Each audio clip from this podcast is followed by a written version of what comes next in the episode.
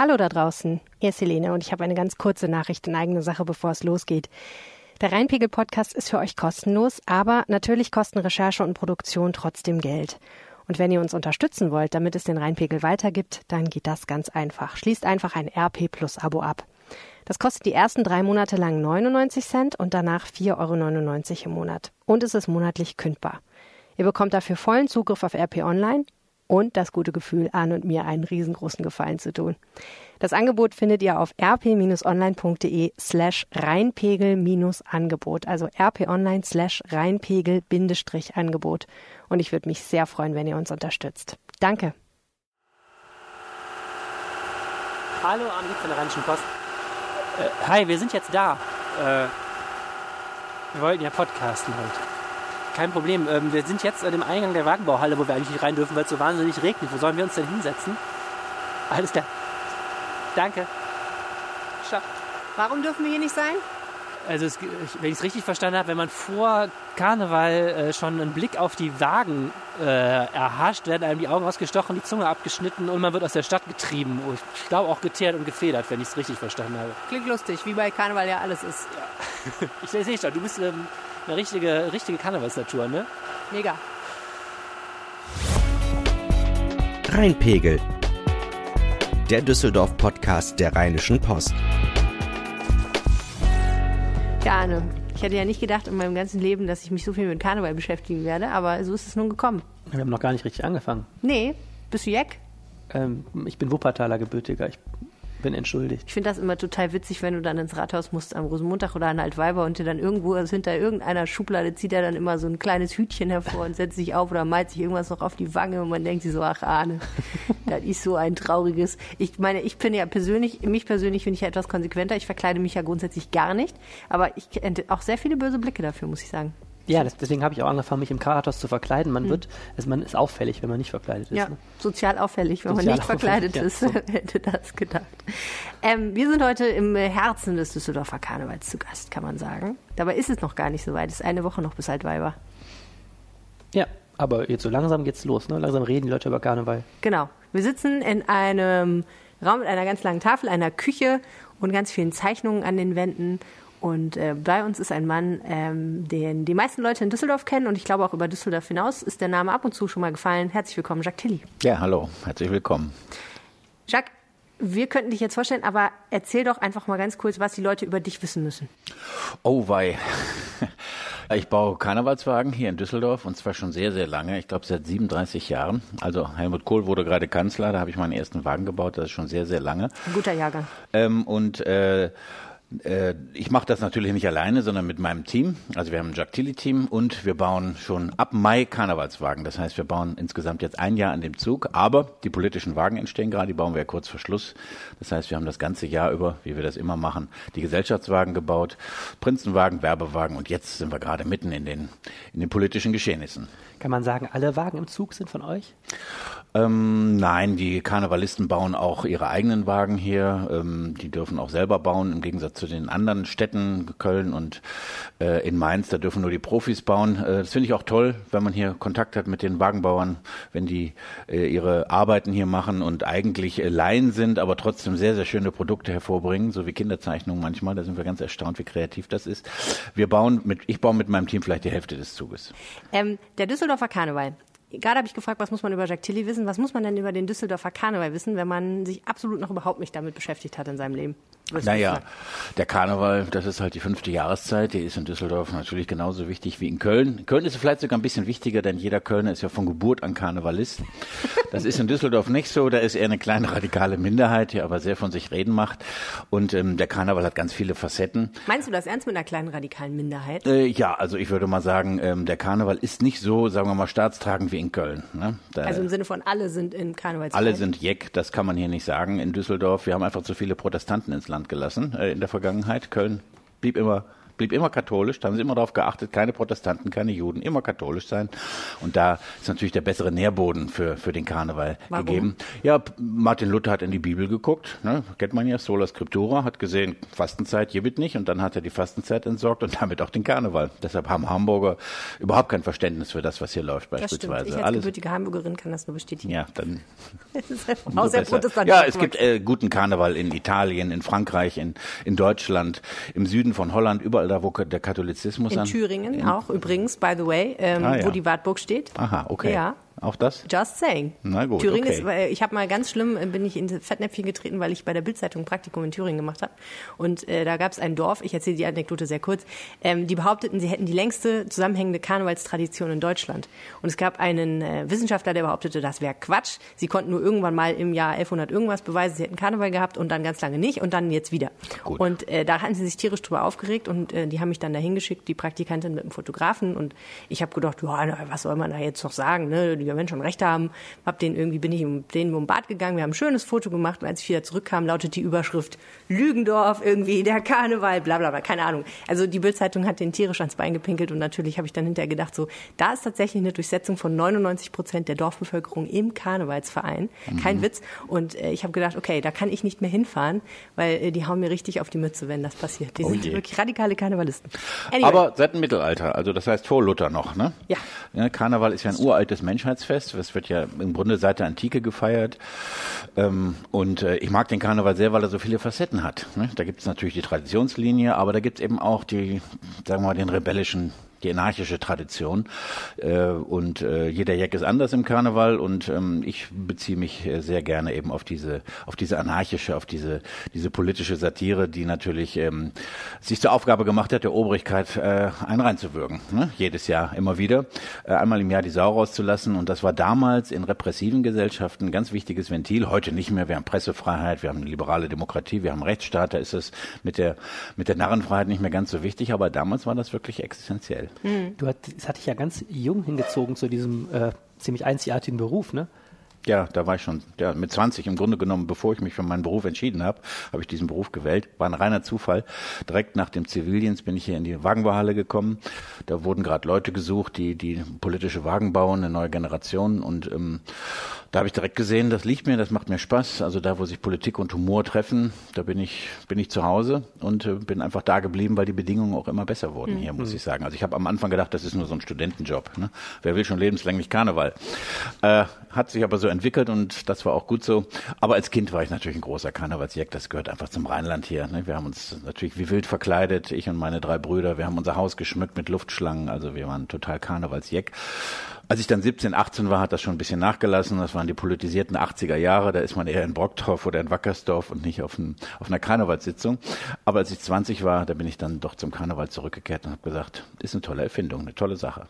Viele sagen ja, dass gerade der Düsseldorfer Karneval sehr politisch ist, auch im Vergleich zum Beispiel zu Köln. Äh, klar, du machst Wagen, die definitiv politisierend sind und die das auch sein sollen. Äh, Gibt es sonst noch Aspekte im Düsseldorfer Karneval, wo du sagen würdest, da kommt das durch? Ähm, ja, wir haben halt immer noch eine starke Büttenredentradition. Die ist zwar im Abnehmen, aber die gibt es halt noch. Ne? Da gibt es den Hilger Höldgen, der das immer noch äh, sehr stark macht.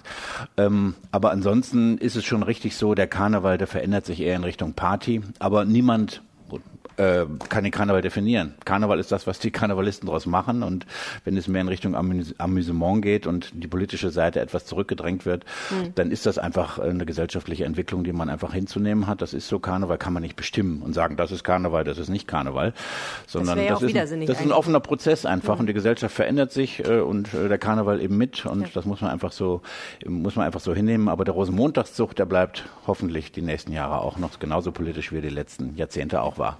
Und die Session, die startet ja am 11.11. .11. mit der Hoppeditz-Rede. Also der Hoppeditz, dieser personifizierte ja, genau. Karneval, erwacht in Düsseldorf. Die ist ja auch sehr politisch, genau. Genau, und äh, oben auf dem äh, Rathausbalkon steht der Oberbürgermeister und ähm, der Hoppeditz hält dann eine Sportrede.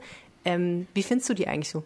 Ja, super, klar. Das ist immer der Auftakt. Für mich heißt es dann, jetzt wird es wirklich ernst. Also die Session äh, ist jetzt wirklich eröffnet am 11.11. .11. Jetzt sind wir nicht mehr in der Vorphase, sondern in der heißen Phase.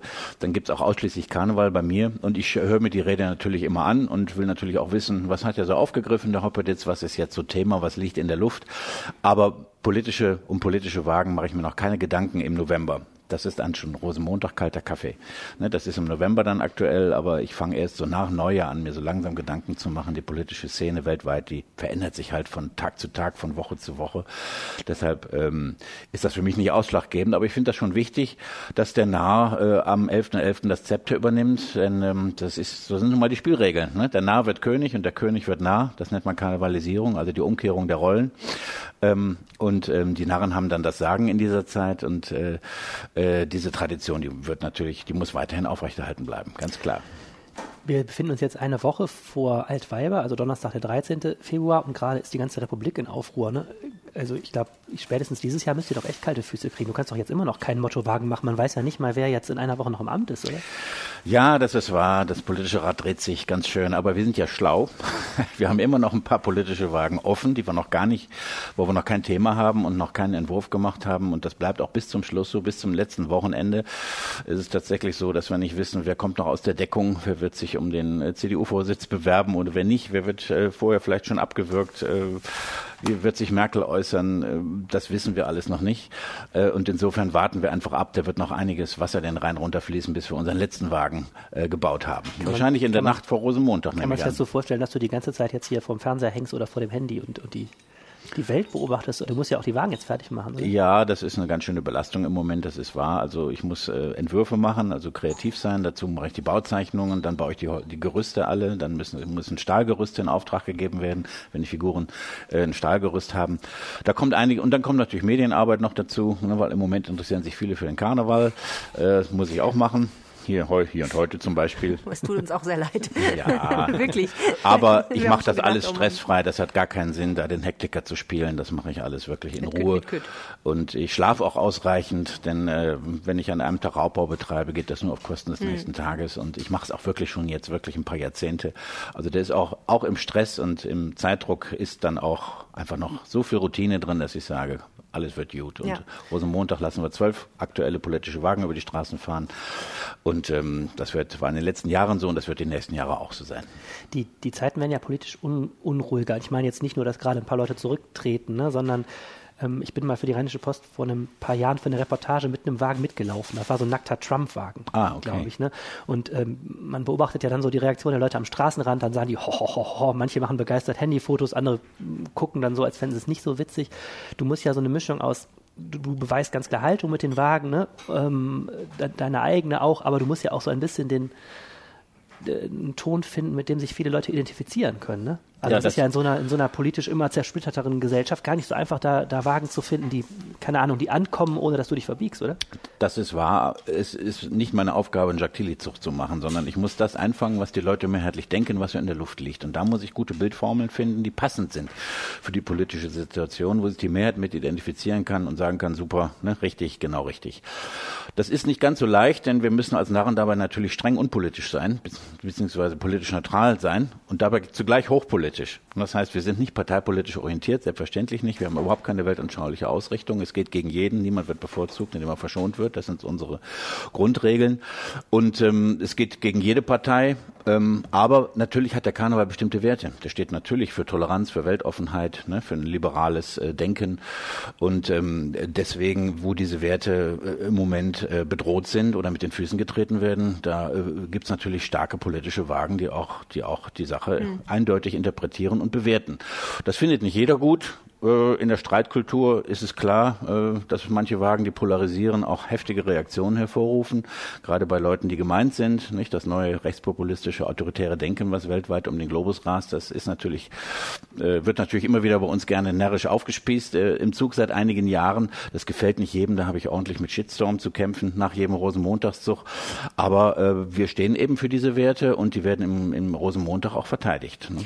Ja, und es ist ja nicht nur, dass es jetzt gegen bestimmte Leute geht, die andere vielleicht gut finden. Also ne, man kann ja zu dem Brexit kann man ja finden, das ist eine super Idee oder es ist eine fürchterliche Idee. Du hast damals, äh, erinnere ich mich noch deutlich, einen Wagen gemacht, in dem, auf dem Theresa May, die damalige Premierministerin, so einen Brexit-Fehlgeburt, so ein Ungeheuer gebiert, ja. was so aus ihr rauskommt und sie sitzt da so mit gespreizten Beinen und hält dieses Kind irgendwie hoch und es ist ein ganz hässliches, eine ganz hässliche Brexit-Kreatur. Eine Missgeburt. Genau. Mhm. Das ist ja auf der einen Seite polarisierend, weil man eben zum Brexit unterschiedliche Meinungen haben kann. Auf der anderen Seite ist es natürlich eine sehr drastische Darstellung, die dann auch auf etwas, auf ein, also ein Geburt Geburtsvorgang hinweist, ne? Ein, eine Missgeburt zu gebären ist ja auch ein ganz fürchterliches Bild einfach. Ne?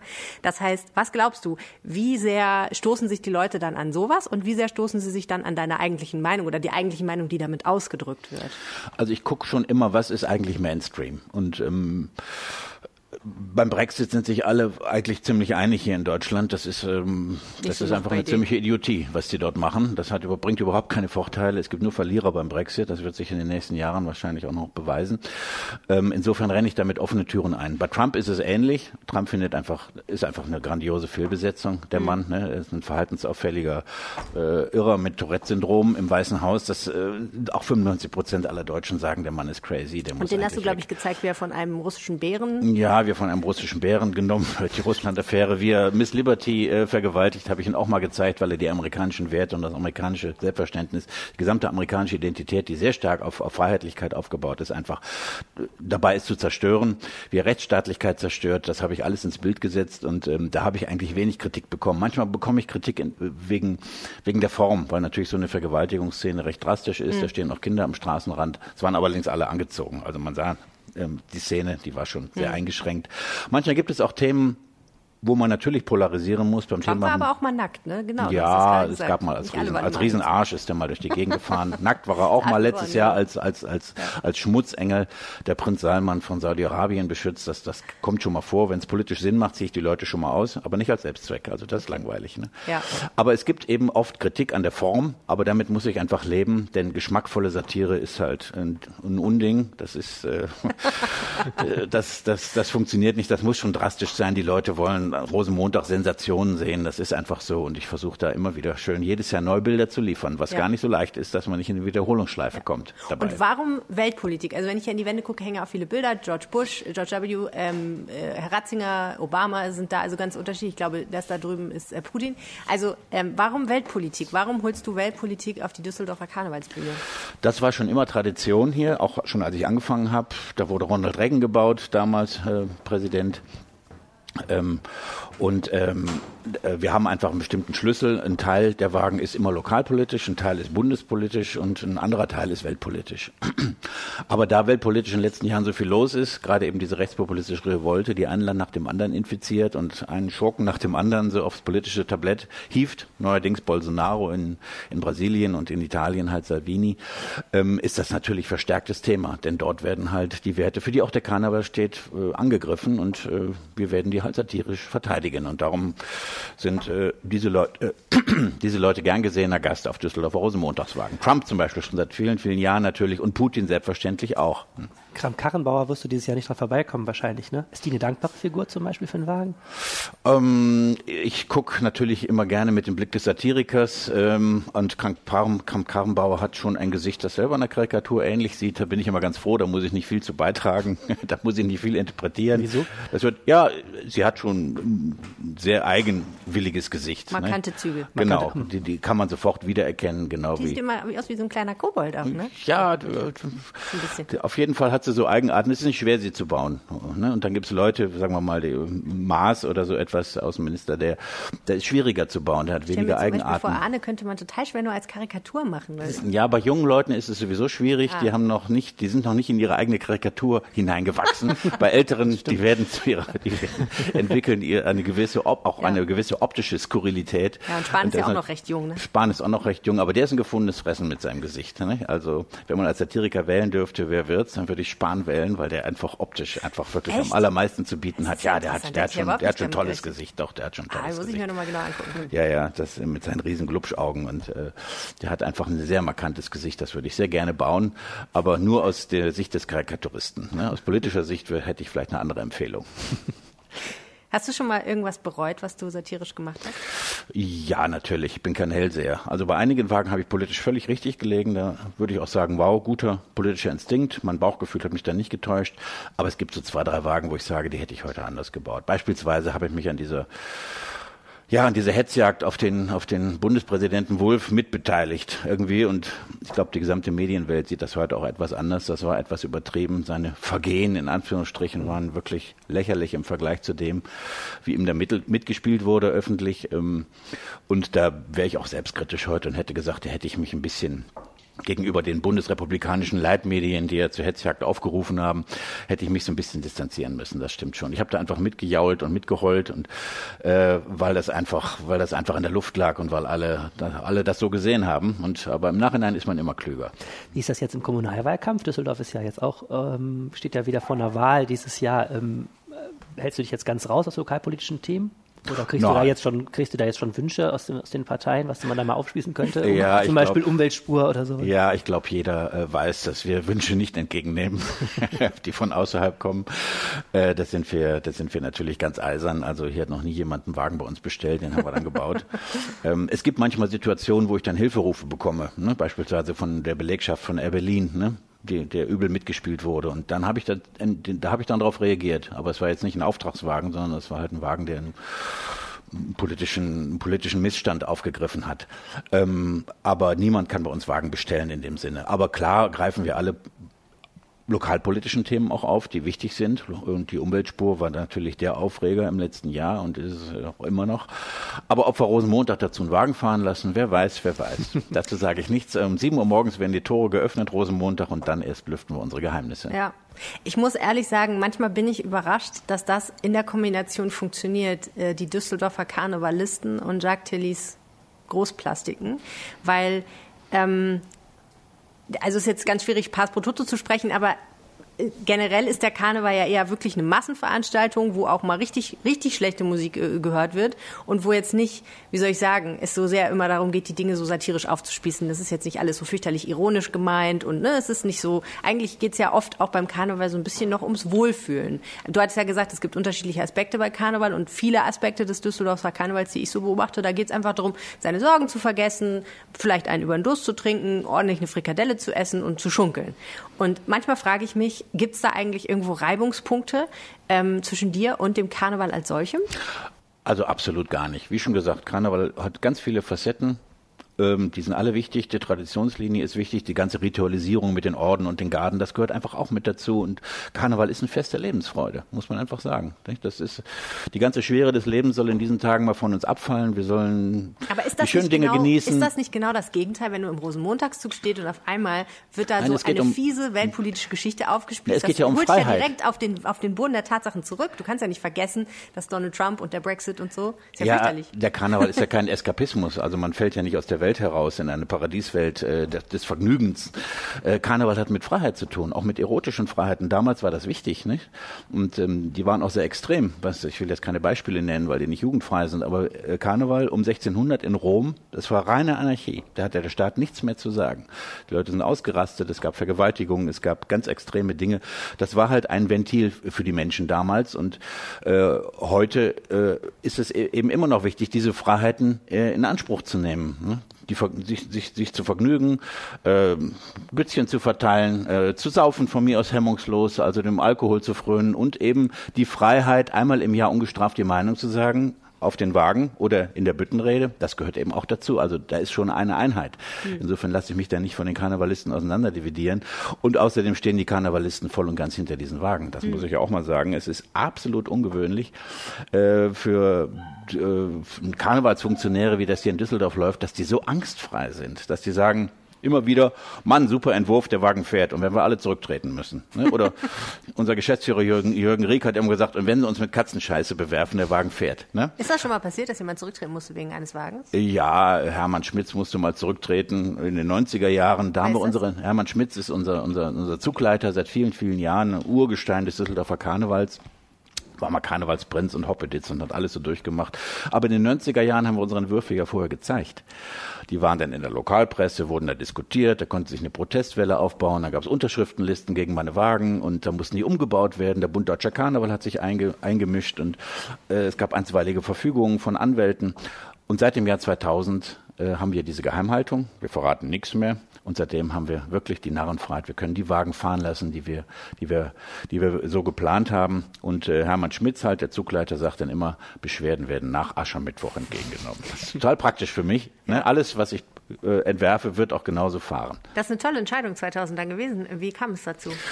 Wer hat die getroffen? Ja, das war unser Geschäftsführer damals, Jürgen Rieck, ein sehr gestrenger Mann, Ähm, es ging damals um einen Entwurf ähm, um die Oberbürgermeisterkandidatin, die war vor als Oberbürgermeisterin Marli Smets in einer SPD-Frau, die hat die Stichwahl verloren gegen ihren Konkurrenten Erwin und die wurde dargestellt mit so einem Messer im Bauch, ne? ähm, als stand Stichwahl drauf, war ein sehr drastisches Bild und sie hat sich fürchterlich aufgeregt über diesen Wagen, das ist ja menschenverachtend und frauenfeindlich und die SPD-Fraktion äh, im Rathaus fing dann auch an, sich zu rühren und äh, dann haben wir den Wagen auch zurückgezogen, weil Marli Smets auch eigentlich eine eine gute Karnevalistin ist und weil es wirklich nicht Sinn der Sache ist, sagen wir mal, die Leute wirklich echt zu verletzen. Also darum soll es nicht gehen.